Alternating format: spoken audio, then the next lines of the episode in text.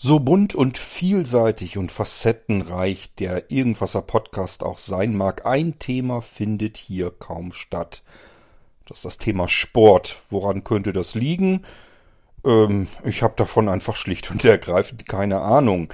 So könnte ich mich zumindest rausreden. Auf der anderen Seite gibt es hier eine ganze Menge Themen, von denen ich relativ wenig Ahnung habe und deswegen habe ich ja noch nie ähm, davor zurückgeschreckt, deswegen trotzdem eine Episode zu machen im Irgendwasser. Es liegt wahrscheinlich eher daran, dass ich, je älter ich werde, desto muffeliger werde ich, was das Thema Sport betrifft. Das bedeutet, da muss man sich jemanden heraussuchen, der das Thema übernimmt, und das habe ich hiermit auch getan. Wir schalten rüber zu unserer Außenkorrespondentin des Irgendwasser Podcasts, nämlich der Doro. Die hat nämlich ein recht interessantes Interview geführt und das hören wir in dieser Episode. Doro, erklär du, worum es geht. 3, 2, 1.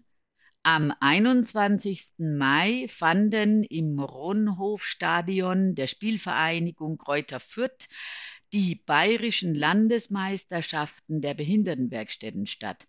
Hierzu waren auch Schüler und Schülerinnen der Heilerziehungspflegeschule eingeladen, um dort erste oder auch zweite praktische Erfahrungen zu sammeln im Umgang mit Menschen mit Behinderung. Hier wurden sie angeleitet von ihrer Ausbilderin Frau Anna Brodka, die ich jetzt interviewen werde.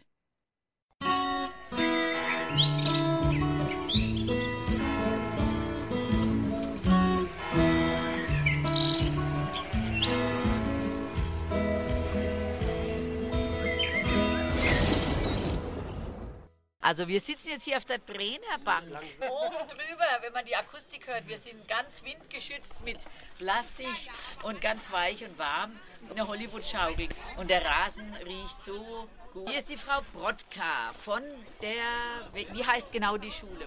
Fachschule für Heilerziehungspflege und Heilerziehungspflegehilfe vom BFZ in Fürth. Berufsförderzentrum? Genau. Die Frau Brodka, was unterrichten Sie? Ich unterrichte das Fach Praxis und das Fach Bewegung. Und in dem Fach Bewegung sind wir heute hier im Unterricht sozusagen gewesen. Ne? Und Sie haben welche Aufgabe hier? Hier hm, die Kooperation mit der Lebenshilfe vom Landesverband haben wir ähm, geknüpft und haben hier die Aufgaben, also die Schüler hatten heute die Aufgabe, dieses Jubiläumsturnier mit zu begleiten. Ähm, Aufgaben waren ganz zum Start der 2G-Nachweis natürlich. Da mussten dann alle Sportler, Schiedsrichter, die Presse und Gäste eben einfach überprüft werden.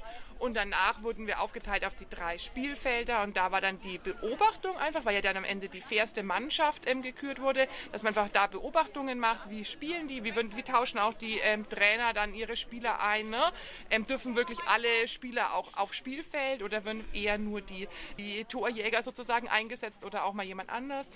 Ergebnisübermittlung und die Ergebnisdurchsage und so ein offenes Auge, sage ich mal, für den ganzen Bereich, um zu gucken, ist jemand orientierungslos, braucht er vielleicht eine Bekleidung zur Toilette oder so.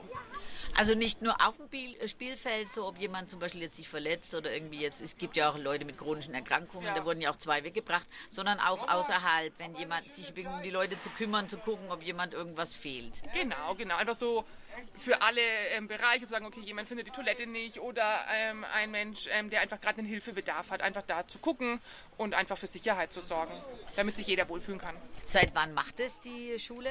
Das ist jetzt das erste Mal, dass wir in dieser Veranstaltung überhaupt teilnehmen. Also ich wusste selber auch nicht, was auf uns zukommt. Ähm, vor zwei Wochen war die Organisatorin bei uns an der Schule, hat uns einfach so kurz die Rahmenbedingungen einfach vorgestellt und wir sind jetzt so heute einfach mal ins kalte Wasser geworfen worden. Und dafür hat es echt super gut geklappt.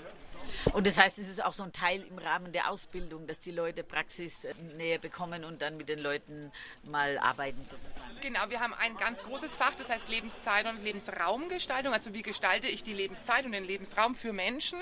Ähm, und darunter verstecken sich sechs kleinere Fächer, wie zum Beispiel Kunst und Gestaltung, Hauswirtschaft, Medienpädagogik, Musik ähm, und Spiel. Und ich unterrichte noch das Fach Bewegung und das gehört eben auch damit rein. Und das ist heute Bewegungsunterricht für unsere Heilerziehungspflegerschüler gewesen, um Bewegung einfach auch mal live zu erfahren. Also was macht Bewegung mit uns Menschen? Welche Emotionen kommen da auch auf? Und das haben wir heute richtig spüren können. Freude, aber auch Wut, Ärger, ne? verlieren, ähm, siegen. Und das finde ich ist ja das Wichtige, weil es geht ja jetzt im Bewegungsunterricht oder im Sport nicht darum, ob das jetzt halt ähm, passend ausgeführt ist oder ob einer das gut oder schlecht macht. Es geht einfach darum, dass derjenige Spaß dabei hat, dabei ist und ähm, diese soziale ähm, Komponente ist uns sehr viel wichtiger und dass da einfach die Schüler andocken können und vielleicht auch jemand, der sagt, puh, nee, mit Bewegung habe ich vielleicht gar nichts am Hut, aber als Heilerziehungspfleger ist es ja wichtig, auch Menschen zu begleiten, die vielleicht Lust auf Bewegung haben, auch wenn es vielleicht für mich selber jetzt kein Thema ist und das war mir wichtig, dass heute die Schüler spüren, was Bewegung mit uns Menschen ähm, anstellen kann, im positiven Sinne. Und vor allem auch zu sehen, dass Leute halt auch motorische Einschränkungen haben und trotzdem vielleicht Spaß und Freude am Bewegen oder dass sie zum Beispiel Koordinationsschwierigkeiten oder durch ihre äh, mentale Behinderung vielleicht, aber dass man dann eben auch lernt, es kommt nicht auf die B-Note an, sondern vielleicht einfach, dass die Leute äh, Freude haben und sich daran zu gewöhnen, dass, dass da, wie die Leute gehen und, und laufen und, und gucken, genau. wo man fördern kann oder so. Genau, dass auch so die Barrieren im Kopf abgebaut sind, so nicht dieses, äh, der kann das eh nicht, sondern nee, jeder kann das, in jedem von uns steckt ein Held, war vor Jahren das, der Slogan von Special Olympics und so, in jedem von uns steckt ein Held, in seinem eigenen Ermessen einfach das Beste auf dem Spielfeld zu geben und das ist mir einfach ganz wichtig, dass man eben nicht dieses, wer kann es am besten, sondern ja, einfach mit Freude auf dem Platz zu sein, ne? egal in welcher Sportart auch. Und sind da Leute jetzt auch dabei gewesen, die zuvor noch nie mit geistig Behindern zu tun hatten? Nee, aufgrund der Ausbildung haben ja alle ähm, unsere Schüler jetzt bereits ja schon im Vorpraktikum, haben die ja zwei Jahre in Einrichtungen für Menschen mit Behinderungen gearbeitet und jetzt dann ja auch im Rahmen unserer Ausbildung sind die immer eine Woche im Praktikum und eine Woche in der Schule. Deswegen haben die natürlich schon Menschen mit Behinderung kennengelernt und begleiten ähm, gelernt, aber halt nicht in diesem Kontext des Sportes. Ne? Ich meine, in Einrichtungen ist dann der Alltag ja mehr und ja, und jetzt auch mal außerhalb dieser Komfortzone auch Menschen ähm, kennenzulernen und sagen, okay, da ist man vielleicht ein ganz anderer Typ Mensch wie vielleicht, ähm, wenn man eben daheim auf dem Sofa sitzt. Ne?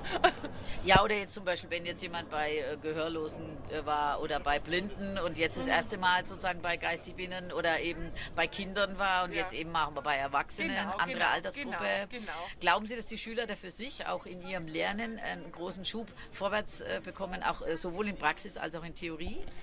Genau, ich glaube, dass das ein Tag ist, an den sich die Schüler lang zurückerinnern, auch weil es einfach was ja auch mit der Schülergruppe machte, von der sozialen Komponente. Wir sind heute als Team hier durch den Tag gegangen, haben Freude erlebt, mussten uns aber auch aufeinander verlassen, Absprachen lernen. Ne? So das, glaube ich, trägt jetzt die Schüler auch gut durch die Ausbildung, einfach so äh, äh, positive Momente auch im Schulalltag zu haben. Ne? Ich meine, wir sind heute am Samstag, was ja einfach kein Schultag ist, von 8 bis 18 Uhr hier gestanden und hatten gemeinsam Spaß. Ne? Natürlich haben die einen anderen Tag mal frei, aber das sind so die prägenden Elemente. Und weil ich hier einfach ganz viel beobachten beobachten konnte, wie verschiedene Menschen jetzt mit dem Ball im Team miteinander spielen, glaube ich ja, dass es ein ganz wichtiger Aspekt ist, weil eben Heilerziehungspflege ist was Praktisches und das muss man praktisch erleben und Heilerziehungspflege ist ein Herzberuf und ich muss da mein Herz manchmal andocken lassen können und diese Emotion jetzt von der Siegerehrung, die trage ich länger in mir wie vielleicht ein Inhalt aus einem Fachbuch. Aus organisatorischen Gründen waren wir jetzt mit einer Klasse da. Das sind jetzt die HEPs im Unterkurs, also sozusagen die ähm, Erstklässler sozusagen. Aber die haben dann nächstes Jahr auch schon ihr ähm, Abschluss. Das ist ja nur eine zweijährige Ausbildung. Und die waren ja vorher schon HEP-Has, also insofern haben Nicht alle, schon. nicht, nicht alle. alle. Nee, genau. Manche ähm, kommen einfach so mit zwei Jahren Vorpraktikum zu uns und machen dann den HEP. Und ähm, stimmt es, dass der Heilerziehungspfleger mal umbenannt werden soll, weil man ja weder heilt noch erzieht noch pflegt? Da hat Raul Krauthausen mal was gesagt. Genau, da gibt es immer wieder die Diskussion, ob das passiert. Ah ja, aber das war so ein ganz umständlicher Name, den äh, weiß ich jetzt genau, nicht Genau, den kann man ganz schlecht aussprechen. Ne? Ich meine, der HEP sagt man halt jetzt so, ne? aber genau das, was Sie sagen, ne? also alles drei stimmt ja in vielen Bereichen nicht. Ne? Ja, auch durch den Paradigmenwechsel so obsolet teilweise. Ne? Ja. Ähm, also das heißt, wir haben ja richtig hier erlebt, wie viel Spaß die Leute haben. Sie meinen also auch, dass dann Berührungsängste abgebaut wurden damit.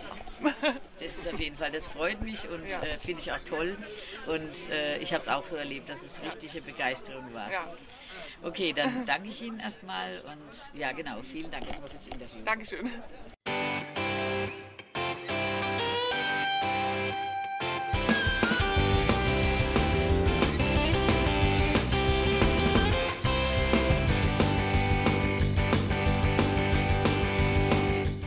Das war Irgendwasser von Blinzeln.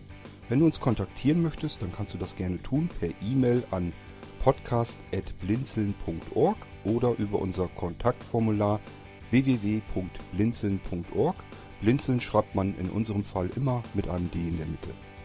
Wenn du möchtest, kannst du uns sehr gerne auch einen Audiobeitrag auf unseren Podcast Anrufbeantworter sprechen. Der hat in Deutschland die Telefonnummer 05165 439 461. Und wenn du uns aus dem Ausland anrufen möchtest, dann ersetze einfach die erste 0 gegen die 0049 für Deutschland. Wir bedanken uns für dein Interesse und freuen uns schon darauf, wenn du auch beim nächsten Mal wieder mit dabei bist.